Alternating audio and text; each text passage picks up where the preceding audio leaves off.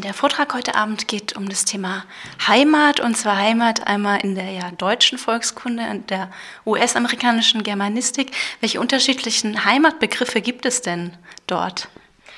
Ähm, also eigentlich in den USA, also in, im Allgemeinen ähm, gibt es kein, keinen Heimatbegriff, also als, als populärer äh, Begriff. Ähm, in der Forschung ähm, gibt es schon sehr viel zum Thema Kulturgeschichte von Heimat, zum Beispiel Celia Applegate oder Alon Confino. Ähm, sie haben sich mit dem Thema schon beschäftigt und eigentlich sehr viel. Und es gibt auch sogar gegenseitige äh, Rezeption äh, in der Forschung zwischen Kulturanthropologen oder Volkskundler in Deutschland und diese nicht nur in den USA, sondern auch in anderen englischsprachigen Räumen, ähm, also zu dem Thema Heimatforschung. Ja. Okay.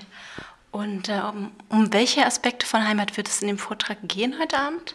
Es geht hauptsächlich darum, ähm, warum es wichtig ist, immer noch in der Forschung und Lehre in der Kulturanthropologie hier in Deutschland, aber auch in der Germanistik, ähm, bei mir zumindest zu Hause in den USA, mit dem Heimatbegriff kritisch ähm, äh, auseinanderzusetzen. Denn der Begriff ist wieder aktuell, also kann man nicht vermeiden, kann man nicht ignorieren.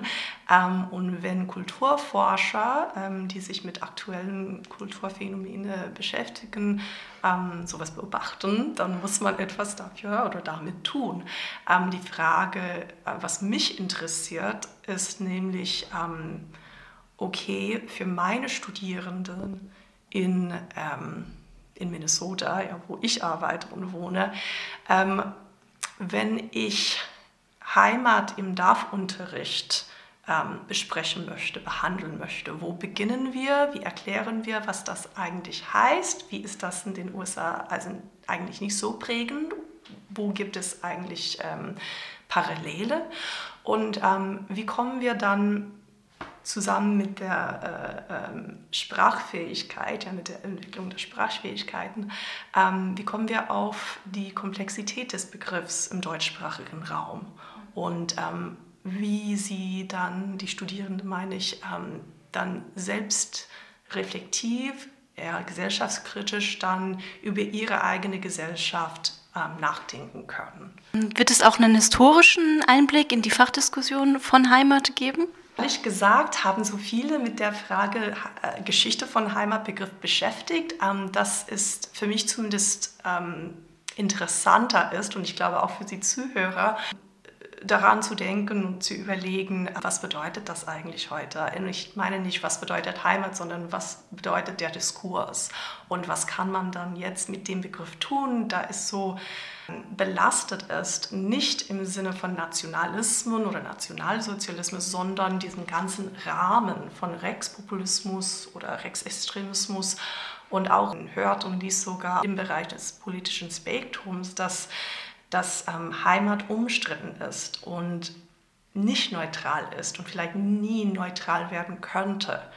Also was macht man mit dem Begriff? Kann man das immer noch behalten? Könnte man das auch als wissenschaftliches Gegenstand oder, äh, oder Theorie verwenden? Oder muss man einfach was Neues finden? Zum Beispiel Solidarität ist, ist äh, die, die, die neueste ähm, Idee, was, was ich gelesen habe. Was für Alternative gibt es?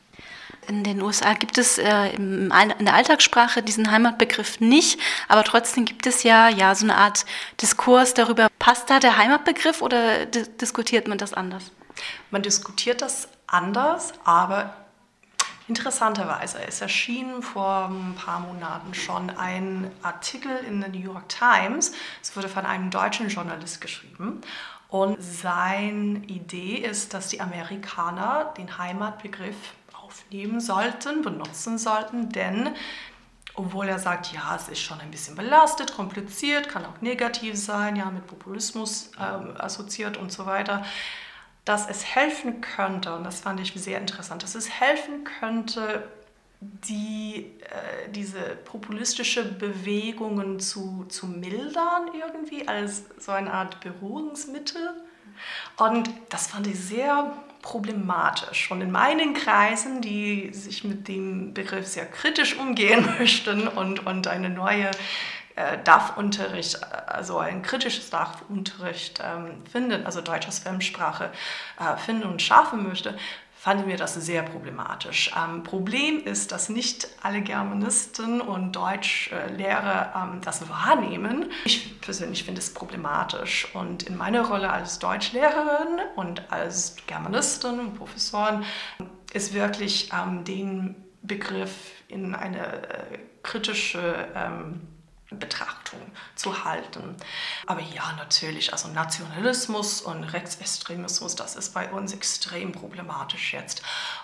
Ja, als ich meinen Vortrag äh, geschrieben habe, ist mir, ist mir aufgefallen, dass vielleicht, vielleicht das einzige Gute, das aus diesem ganzen problematischen Phänomen gekommen ist, ist, dass in den USA zumindest, und man sieht das aber auch in Deutschland, dass es wirklich offengelegt worden ist, dass Rassismus immer noch ein tiefes, breites Problem durch die ganze Gesellschaft ist, immer noch. Und ich glaube, es gab die Rede, die Rhetorik, dass ja, wir sehen keine Farben mehr und wir sind alle colorblind und wir sind alle gleich und jetzt you know, die Strukturen sind alle besser und stimmt einfach nicht. Ja, also wir müssen wirklich erkennen, dass die Ungleichheiten, sie, sie sind noch da, und wir können nicht einfach weggucken. Und wenn wir extremistische Bewegungen vor den Augen haben, das zeigt uns, ja, okay, das ist das ist keine Minderheit von Menschen, die so denken. Das ist eigentlich sehr breit durchgeprägt. Ähm, und daher wächst neue antirassistische Bewegungen und, und kulturelle Produktionen, was ich ganz, ganz, ganz gut finde und für sehr wichtig halte.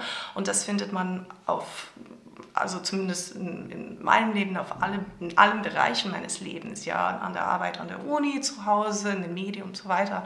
Also es wird thematisiert und es wird them kritisch thematisiert, ob wir das mit Heimat besprechen oder mit Nationalism oder was auch immer. Ähm, es wird behandelt und das ist das Gute dran. Okay, also siehst du in den Diskursen, wie sie jetzt geführt werden, was Positives? Ja, wenn man jetzt an Deutschland denkt, wir haben jetzt ein Heimatministerium zum Beispiel. Aha, ja. äh, das ist sehr stark im Fokus. Wie denkst du darüber? Ähm, also Heimatministerium hat mich ein bisschen überrascht, ehrlich gesagt. Ähm, aber dann dachte ich, mh, hm, vielleicht nicht so überraschend. Ähm, nee, ähm, was mir aufgefallen ist, und das hängt vielleicht damit zusammen, dass ich auf Sprache normalerweise kritisch achte. Ähm, es gibt zwei weitere Begriffe, die zusammen mit Heimat immer wieder auftauchen. Die eine, der eine ist ähm, Leitkultur fand ich sehr interessant und vielleicht auch problematisch. Ja, wie definiert man das? Wie kann man sowas verteidigen?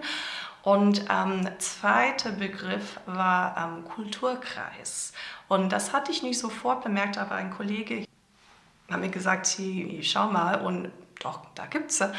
Und ähm,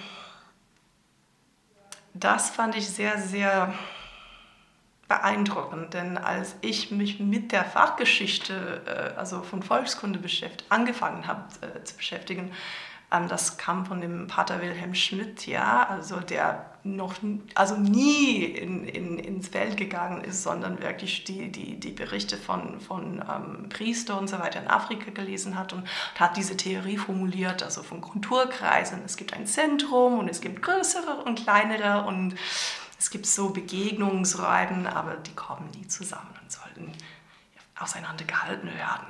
Ähm, ich hätte nie gedacht, dass der Begriff wieder zurückkommen würde. Vielleicht war das immer da und ist mir nie aufgefallen, aber jetzt denke ich, hm,